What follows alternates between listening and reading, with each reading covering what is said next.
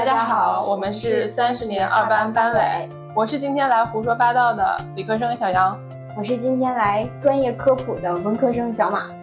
你今天打算给我科普点什么呀？我今天从一个以前影响我很深的胡说八道的想法开始吧。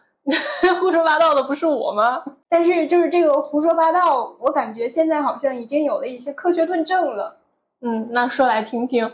就是这个胡说八道的想法来自于我很多年以前读过的一本书，叫《天才在左，疯子在右》，曾经一度是畅销书来着。啊，我没没读过，没有读过这种 名字听起来就胡说八道的这种书。应该是十几年前，二零一零年出版的书。他一开始是在天涯上面的帖子，然后这个作者呢，他本人就是对这些精神病患者呀、心理疾病患者呀特别感兴趣，然后他就找了精神病院呀，包括一些公安局的朋友，然后就近距离的去接触这些人，然后他就基本上通过访谈的形式。去了解他们这些人脑子里到底在想什么。哦，你十几年前看的都这么劲爆！我想起来了，我那时候在看《左手倒影，右手年华》。我说怎么这么熟？本来以为这些精神病患者他们的想法都是很病态的，很病态的。但是读完这本书，我发现 有些观点甚至天才。嗯，对对对。然后其中我印象最深刻的就是有一篇是叫《生命的尽头》，它主人公是一个老师，然后突然有一天他就变得不出门，然后也不跟任何人交流，他就一直蹲在院子里。看他们家的石头，还有花草树木，跟这些花草树木对话。反正医生都拿他没办法。这个作者呢，就来他们家，就一起跟他那儿蹲着。一开始，这个老师也不理他，差不多半个月吧。这老师 开口跟他说话了，说：“你也是蘑菇吗？”“我不是蘑菇，我是采蘑菇的小姑娘。”就是他以为作者也是一个植物，所以他开始跟他说话了。嗯，也有道理啊，植物之间交流是信息素啊。也是一种语言，只是我们听不懂而已。我们看起来没有交流的这种东西之间，比如说石头啊，什么这种花草树木之间啊，这种交流，让我想到了就最近看的那个电影，杨紫琼主演的那个，就是获得奥斯卡的那个《瞬息全宇宙》。啊，那个中间非常高潮，就是母女两个。终于的爆发，跑到最后和解的那一幕呢，就是两个人在人类的各种平行宇宙，各种穿，各种穿，穿来穿去，穿来穿去，你逃我追，阿震南飞那种。然后最后终于两个人都无处可逃了，都累了，然后这个女儿就直接变成了一块石头，然后杨紫琼也跟着变成了一块石头。两个人虽然说是戴着那种眼睛，他们那个标志的眼睛，但是他们就是两颗普通的石头，在沙漠里一望无垠，什么都没有，应该是一个没有人类的文明。然后在那里呢，他们两个就是发生了对话，但是他们咋对话的呢？可能就是跟蘑菇啊什么植物一样，我们也不知道。嗯，然后就就是导演组就非常贴心，给我们上了字幕，像 PPT 一样。然后这几页 PPT 也被认为是这个电影非常经典的部分。然后他们就在聊这个女儿 Joy，就是说，哎，人生真的没有意义，I feel stupid，nothing matters，什么什么这种就万念俱灰的这种想法。然后他作为一个石头，他还想结束自己的生命。一个石头想跳崖，然后跳下去不还是石头吗？嗯，但是就是嗯就是这样的设定。然后这个妈妈呢，这个这个杨紫琼演的这个妈妈呢，就是在那那里就是没有办法劝说他了，已经，因为他们已经穿了那么多回，有各种各样的可能，他没有办法再从语言上说服他的女儿。但是他女儿决定要跳下去的时候，他还是会陪她跳下去。哦，嗯，然后从这儿，然后这个电影突然就是升华了，对，猛猛的，然后转了个身，然后呢，就反正虽然人生是一个非常没有意义的空盒的这种背锅宇宙，但是爱会填满这个盒。哎呀。腻死了，是，就是变成甜甜圈了，是，所以，所以有可能你看着两个完全，就比如说像石头这种东西，它可能你看着完全没有生命，你不懂他们怎样交流，但实际上有可能他们就在角落里在说这种肉麻的话。哎，这个书里的这个老师，这个老师之所以自己变成了一块石头，实话，他就是觉得人不够高级。他就是说，就现在科学家都在找和地球相似的星球，就也想发现外太空是不是也有类似于人类一样的生命。但是有没有可能，就是那些高级的生命跟人长得不一样呢？啊，就是路走窄了，这个搜索范围就不对。对，然后所以他就觉得，既然生命很有可能有那么多种形式，那说不定身边的石头就是一种高级的生命。然后这个作者就问他，为什么石头是一种生命呢？他说：“他说你看，虽然石头它不动，但其实它是在动的，只是它太慢了。然后我们人类感觉不到它，它们的动是被动的，比如说风吹一下呀，水冲一下呀，或者洞踢起来，它就能动。但是石头它不愿意动，为什么呢？因为一动就死了，动了就容易死。然后这个作者就问，石头怎么死呢？”他说磨损了，它就死了啊，所以跳崖就是啊，那跳崖就是死掉了，对，哦，就磨没了就死了，哦，啊，它磨没了以后就变成沙子呀、土啊，地球就是这些东西组成的嘛，然后它变成土，土里面的养分就能种出来粮食，然后动物和人吃了，就是中间多了一道手续，动物吃人吃了，吃了又死了。死了就变成了化石啊什么的，就又变成它的生命体了。啊，所以它就是通过这样的循环来完成它自己的生死。哦，然后那个作者还问他，那怎么这些土和沙子聚在一块儿就是生命了呢？然后这个老师就说，那大脑就是一坨肉，它怎么就有思维了呢？大脑可不是一坨肉，里面有什么神经系统什么的。有空我给你好好讲一讲。对，你看 这就是不一样，博士和别人不一样。那作者说他当时就给问懵了。嗯，老师就继续给他讲，他说石头他听不懂人类说话，嗯，所以他也不觉得我们人类是生命，就是在他们眼里面，我们的动作以及我们整个这一生都太快了，他都来不及看到我们。嗯，就类似于比如说以人为标准，我们去看那些比我们更低级一点的动物啊、植物。说狗，它一生就十几年，嗯，它小的时候的成长速度比我们人要快得多。然后再极端一点儿，就是浮游，它的生命就一天啊。所以可能在浮游的眼里，就是人它是相对不动的，就它以为人也是一个石头啊。是对，这个确实是因为最近还看到这种研究，就正常我们小朋友吃奶粉嘛，然后我们这个奶呢都知道是好东西。嗯啊，然后最开始呢，就是从这些动物身上来嘛，牛奶我们现在都在喝嘛，然后我们这一开始的奶粉呢，就是跟这个牛奶的配方差不多。后来发现呢，哎，这个牛啊，半年长好几十公斤，人半年一共也就 那么几十斤就不错了，所以这个配方是不是有点问题？因为这个牛就特别需要长肉，人呢在这个阶段就还不用长肉呢，它的寿命可能跟人也不一样。啊，它就是需要短时间内迅速长肉，或者是它的这个生活习性导致它必须早早的就接受社会的这种风雨洗礼，所以要它早早站起来。人可以在襁褓之中待很长时间，因为人不需要长肉，人需要那个时候长脑子。嗯啊，所以就是这个配方啊，然后也是在根据这个需求在变。所以人奶里面主要是长脑子的，也不是主要是长脑子的，就是它是有一个成长过程嘛。就比如说你在。牛可能在它在半年半岁大的时候，它就已经需要长很大了，但人不需要。大家对这个世界的贡献作用不一样，各司其职。对对对，嗯啊，对，其实古人也是这么看的，他们就早早知道了生命就是这种层次的不同，然后互相之间是没有办法了解的。就比如说，就庄子在《逍遥游》里面说的鲲和鹏。他们都大的不行，然后什么翼若垂天之云这种可以到处飞、到处跑，但是呢，他们的这种想法呢，就是这个什么小虫子啊之类的人啊，都是不明白的，不懂他们为什么要那样生活，因为就是你的层次不一样，好吧，你的位置不一样，你的定位不一样。你作为一个小虫子，你就昭君不知晦朔什么的，你就你可能人生就那么一天。就几个小时，你真的无法理解几百年发生的事情，无法理解就是一个人要活几十年，然后一个神仙要活几百年这种问题。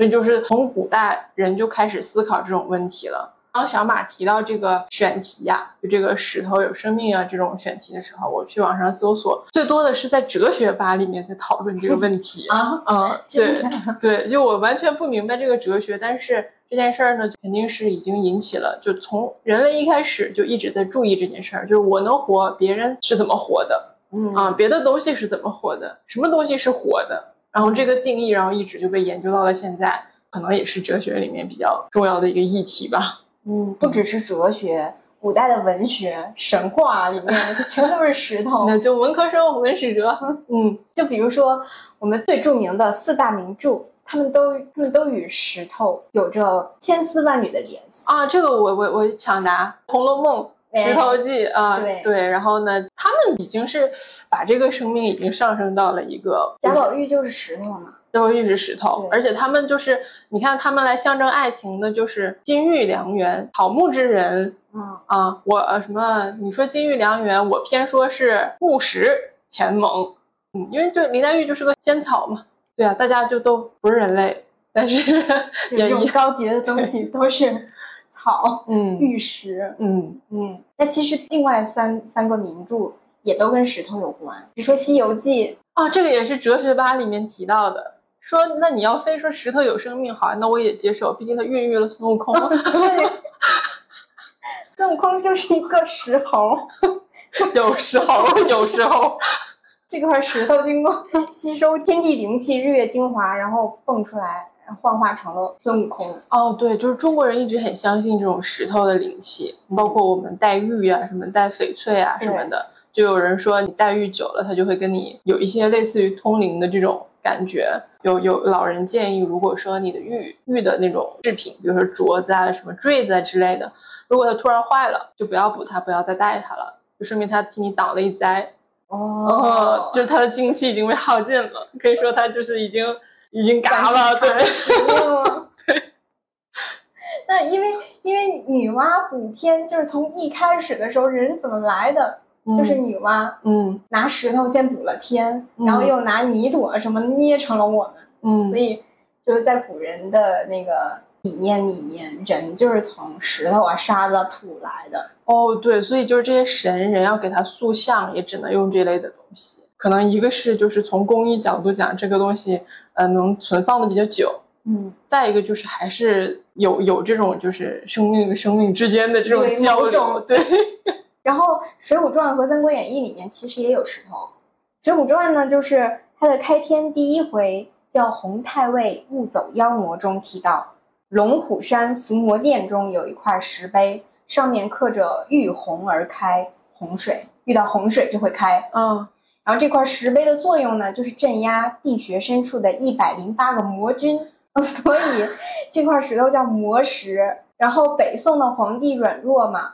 嗯奸臣掌权，引起天下大乱，所以洪太尉就放走了一百零八个魔君，化作梁山一百单八将。哦，那那那岂不是什么仙剑呀、之类的那种镇压的东西，都是哎，各种各样的厉害的石？对。然后《三国演义》这里面就比较玄学了，嗯 是在刘备东吴招亲的时候，大相国寺水池里面有一块石头叫恨石，怀恨在心的恨。然后刘备就在心中祷告，如果能够平安回到荆州，成就汉室大业，就让他劈开这块石头。然后刘备一剑下去，石头就开了。然后到孙权这儿呢，他也是暗暗祈祷，如果能让他收复荆州，就让他劈开这块石头。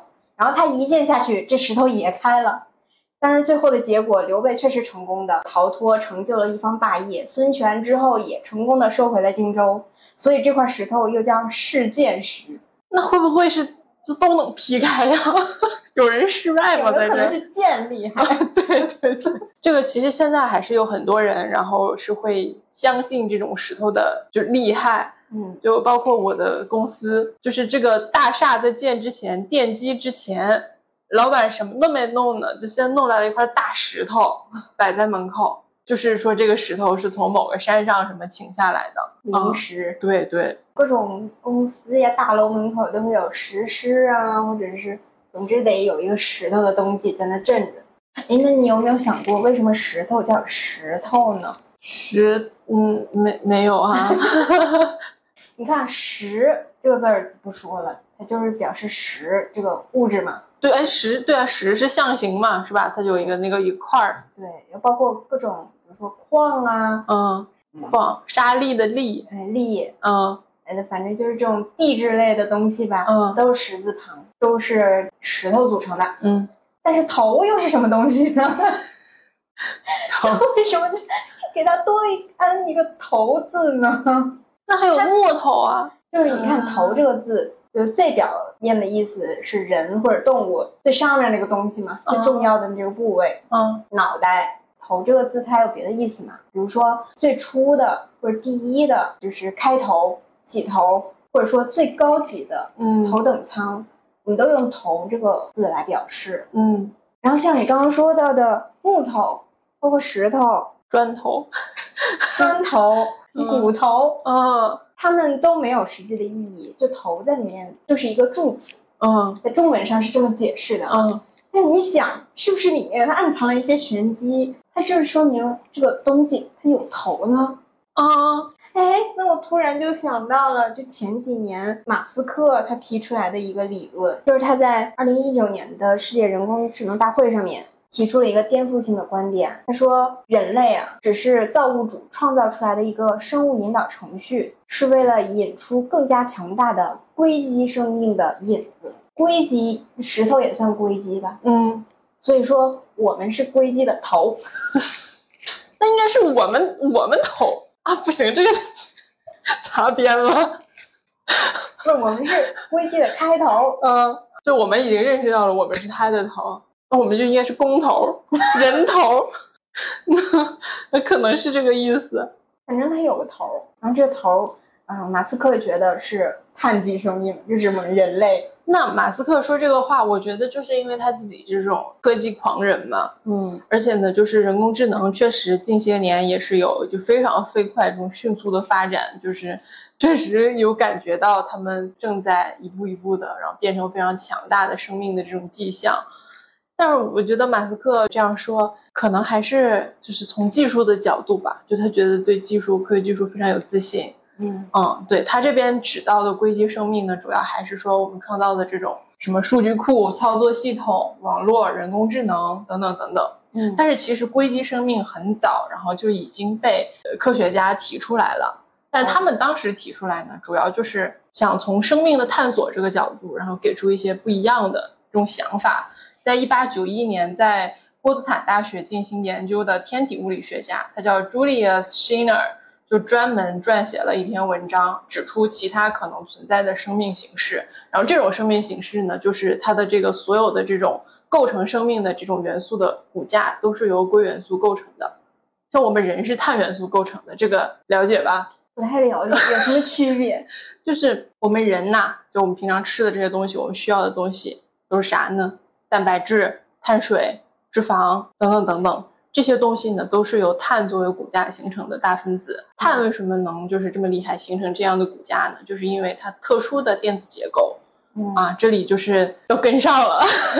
梦回高中。对，就是一些高中的知识点，就是碳呢，它是第四主族的一个第一个元素嘛，嗯它的电子结构呢是二四，四呢就是外层的，外层正常可以放八个电子，它有四个电子，然后这四个电子都可以跟别人结成电子对，就它就社交能力非常强，嗯呃，很容易就是跟别人建立联系，所以就容易形成这样的大骨架。嗯同时呢，它还就是有一些特殊的性质，比如说就是相对会比较稳定。四个一共就外层是四个房间嘛，可以容纳八个电子，然后它四个房间每个房间都有一个人，所以呢这个相对也比较稳定，就种种性质吧，然后使得它可以成为这种大骨架的这种就是承担承担者。嗯嗯，所以呢人呢就是包括一些其他的生物，我们地球上可见的，我们人类认知的生命都是碳基生物，但硅呢？翻开元素周期表就可以发现，它紧挨着碳，它就在碳的下面。嗯它呢比碳多了一层电子，外面还是四个，就是所有碳的这种稳定啊什么的，你都可以类推到硅。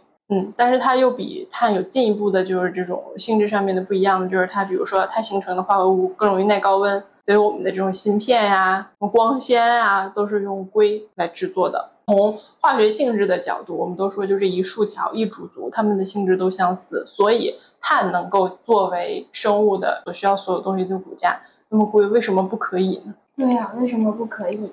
而且它俩都是十字旁，同亲同族。对啊，同亲同族啊，所以就是科学家有这样的猜想，也是很合理的。只是我们目前可能是科技啊，还是就是这种不同的这种层次的生命之间的这种天然隔离，是我们不可能去发现他们的存在，不会懂他们的信息、他们的语言。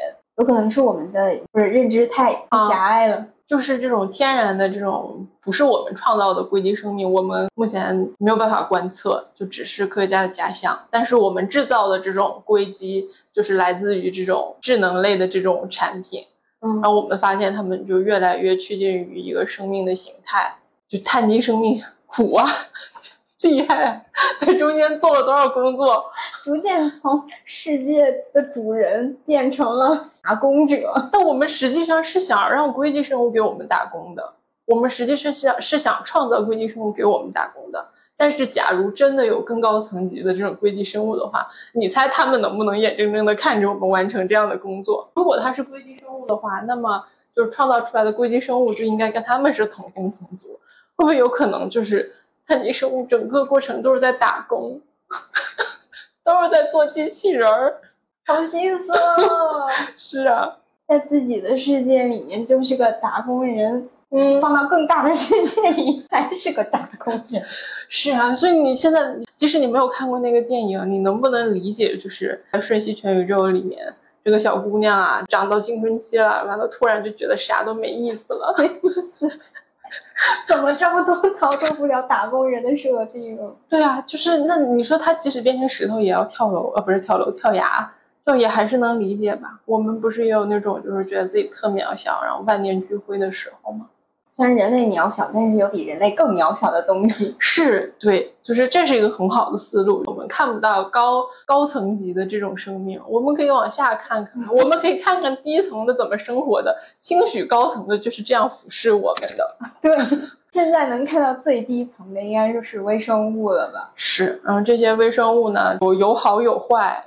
坏的不用说了，就是我们饱受各种病毒的困扰，嗯，但是呢，最近呢有近些年来，肠道菌群就是在肠道里面的微生物，就一直是就是非常热的研究热点，因为它被证明就是其实别看它们是小小的微生物，但是对我们人类的健康的影响是非常非常大的。嗯，所以现在呢，就是有这样的调侃，就是 遇事不决，量子力学。机智难寻肠道菌群，就是你发生任何样的任任何不同的这种现象，任何不同的你这种生理的反应，你往回找肠道菌群，基本上都会给你一个答案。但是目前的研究也不是特别的完善，还是在一个就是大量的这种就是发展的阶段嘛。嗯，就是还是有很多，就每天基本上都会出现很多新鲜的结论。你你没有什么好奇的吗？对，就一一直搞不懂微生物它到底是什么东西，就好像一会儿。像是对我们有害的，管它叫病毒，好像又一会儿又叫这种什么细菌呐、啊、什么的。就是我们对于微生物的命名，基本上是不会根据它的这个对我们是好是坏来命名。我们命名秉承着一个非常中性、客观的一个描述的办法，然后去命名的。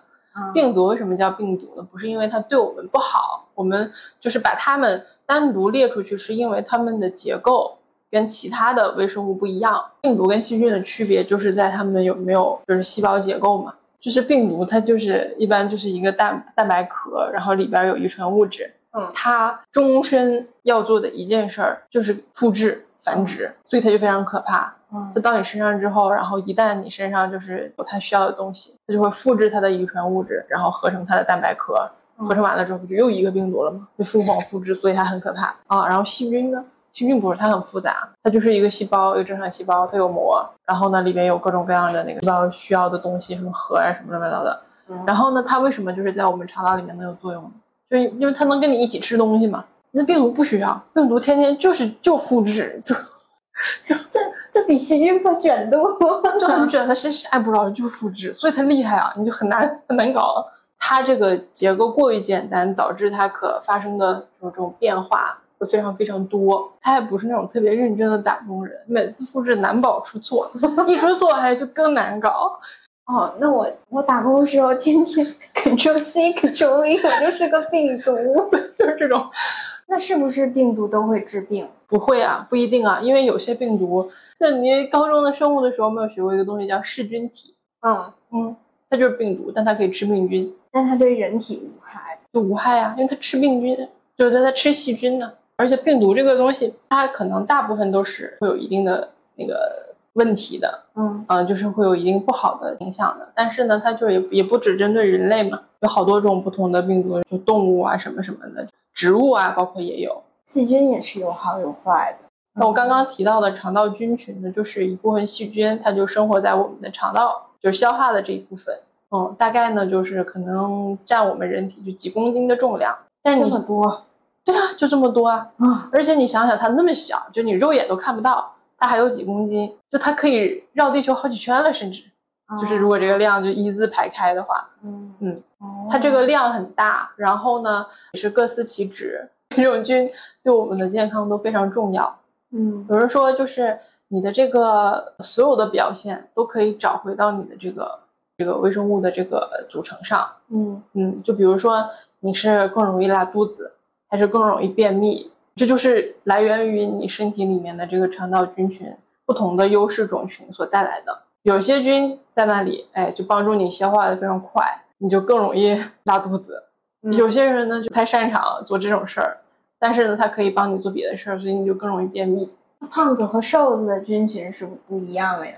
嗯，如果你去仔细的做这种研究，去看这种研究的结果的话，你会发现，就是首先是不同的生存的地方，比如说你是亚洲人，你是非洲人，然后因为你的饮食啊、环境啊、气候等等不一样，所以你们就是地域差异会非常明显。嗯然后胖子跟瘦子呢，这个呢，我目前还没有看到特别精细到这一部分分类的这种研究，但是有研究表明，如果说你每天吃肯德基、麦当劳的话，就这类这种快餐、油炸食品什么的，你的菌群会迅速变化，哦嗯，就被破坏了？也不是被破坏，就是他会维持到一个跟他们相处更和谐的一个状态。啊，再换一波，对，换一波，换一波嗯。啊，适应能力还挺强。是啊，所以就他们如果说把他们看成打工人的话，他们很忙的，他们每天要面对很多挑战的。你一会儿喝点可乐，一会儿吃点炸鸡，乙方、甲方什么需求都能处理。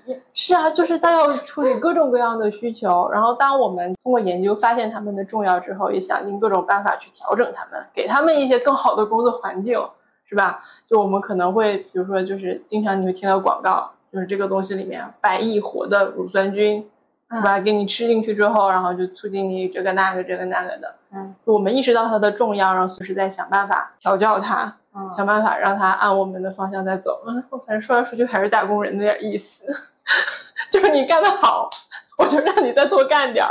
多给他们一些疼爱吧。是对，就没有，其实微生物比我们打工多打了好多年了，他们早就开始打工了。有没有可能在人没有出现的时候，他们不用打工，他们活得也自由自在的，然后被驯化了？就是那时候甲方少一点呗，哦哦哦哦也有甲方，那个需求没有那么复杂。人类出现以后，就是需求更刁钻了一些。嗯，就是就这么类比吧，就是他们的打工史和人类的打工史做一个类比。就比如说那个星球，整个地球比喻成，就是从从它诞生到现在是一年的时间。嗯就是这个微生物从三月份儿嗯，就开始打工了，它就 开始出现在对金三银四嘛。啊，三月它就入职了，就开始打工，然后一直打到打到十月，然后这个时候多细胞生物开始出现了，再往后到十一月的时候，植物就占据陆地了，到十二月的时候才逐步演化出了被子植物和哺乳动物，然后到十二月二十六号的时候，恐龙。就太真实了，就是到项目结束这个节点，突然就啥都来了。对，灾难才是生产力。就 直到十二月二十六号之前，恐龙还在统治世界。然后有一颗小行星撞击了地球，除了鸟类以外，恐龙家族全都死于一旦。直到十二月三十一号午夜，钟声快要敲响的时候，嗯最后那三十分钟，嗯人类出现了。窃取革命果实。对，所以如果按这个时间长度来说，人人类才存在了不到三十分钟。嗯嗯，而微生物已经打工打了九个月了。无所谓啊，就打工人嘛，你换换换换什么老板都无所谓啊。去哪个公司不是打工，跟谁干不是干的？那其实说微生物是给地球或给人类打工，倒不如说是人类和微生物共生共存在这个世界上。就就打工就是这个逻辑嘛。那你给我干活，我自然要让你能生存。对，对我给你各种生存的条件。咱们正常，然后去去吃点什么东西，或者说手机先吃。实际上，你吃什么东西都是微生物。就你吃一口饭，然后你就感觉里面啊，成千上万的 微生物在跟你一起吃。所以不是我不喜欢吃什么，是我的微生物不喜欢吃。是的，是的。就经常有人说，你吃什么就像什么，You are what you eat。但是，what what you eat，你你你需要能利用好你吃掉的东西，那么你就是需要就是你身体里面的打工人来帮你。完成这件事儿，哎，那我能不能就是人为的换掉我身体里某些菌群，就类似于老板把这个团队炒了，再换一个团队？你只能是换条件啊，比如说你，你就是想换掉那些喜欢吃炸鸡的，那你就不吃，你就饿着他，当然也先饿着自己，就是不给他开工资，自己就离职了。对，就这个这个项目就不做，这个项目我就不给你投钱，那黄，嗯。那他不会报复我吗？他暂时没有这个能力。打工人都是卑微的，嗯，或者你就是让人空降，你就喝什么百亿活的乳酸菌，你就喝进去，让人家空降，空降一大堆，嗯，然后跟人家竞争卷，还去卷，嗯，那就是卷不过的就走了。别卷了，我们我们现在主题要变成共生、和谐、合作、互惠。合作互对啊，那得互惠啊，就是对你不好的那些，还是要想办法优胜劣汰。嗯，就到到哪里都是这样的，有竞争也有合作。嗯，那我这里给大家科普一下，什么叫共生？共生它本身是没有情感色彩的，这是一个中性的词，可以描述任何形式的共存。比如说有一种情况，就是一方受益，然后另一方付出代价，这两者就构成了寄生的关系。那如果如果这个寄生关系会引起疾病呢？那其中一方就是病原体。嗯，还有一种情况，比如说如果一方受益，但是它不影响宿主，那就是共妻关系。那如果寄宿者反过来还有益于寄主，那他们就是互助关系。嗯，这这三种关系都叫共生。所以我们和微生物的关系也是这种微妙而又嗯平衡的。是。之前我们科学不发达的时候，就这种互不干扰，就凑合过呗，还能离是咋的？但是现在呢，认认识过来了之后，就总是想办法让他们按我们的想法来生活。所以，如果更高级的硅基生命看我们，可能也是这个样子。所以我们现在就是在努力在做这些，做这些硅硅基生命的时候。是不是也是他们的微生物？哦，也是一种筛选，也是也是被筛选，就是只有做这种硅基生物的人，然后才会得到他们的这个倾斜资源的倾斜，只给程序员高薪，对，有道理。对，我就被筛选了，对，剩下的都是废物，嗯，哪天就给换了，对，就被替代了，就被硅基生物替代了，啊，好可怕呀！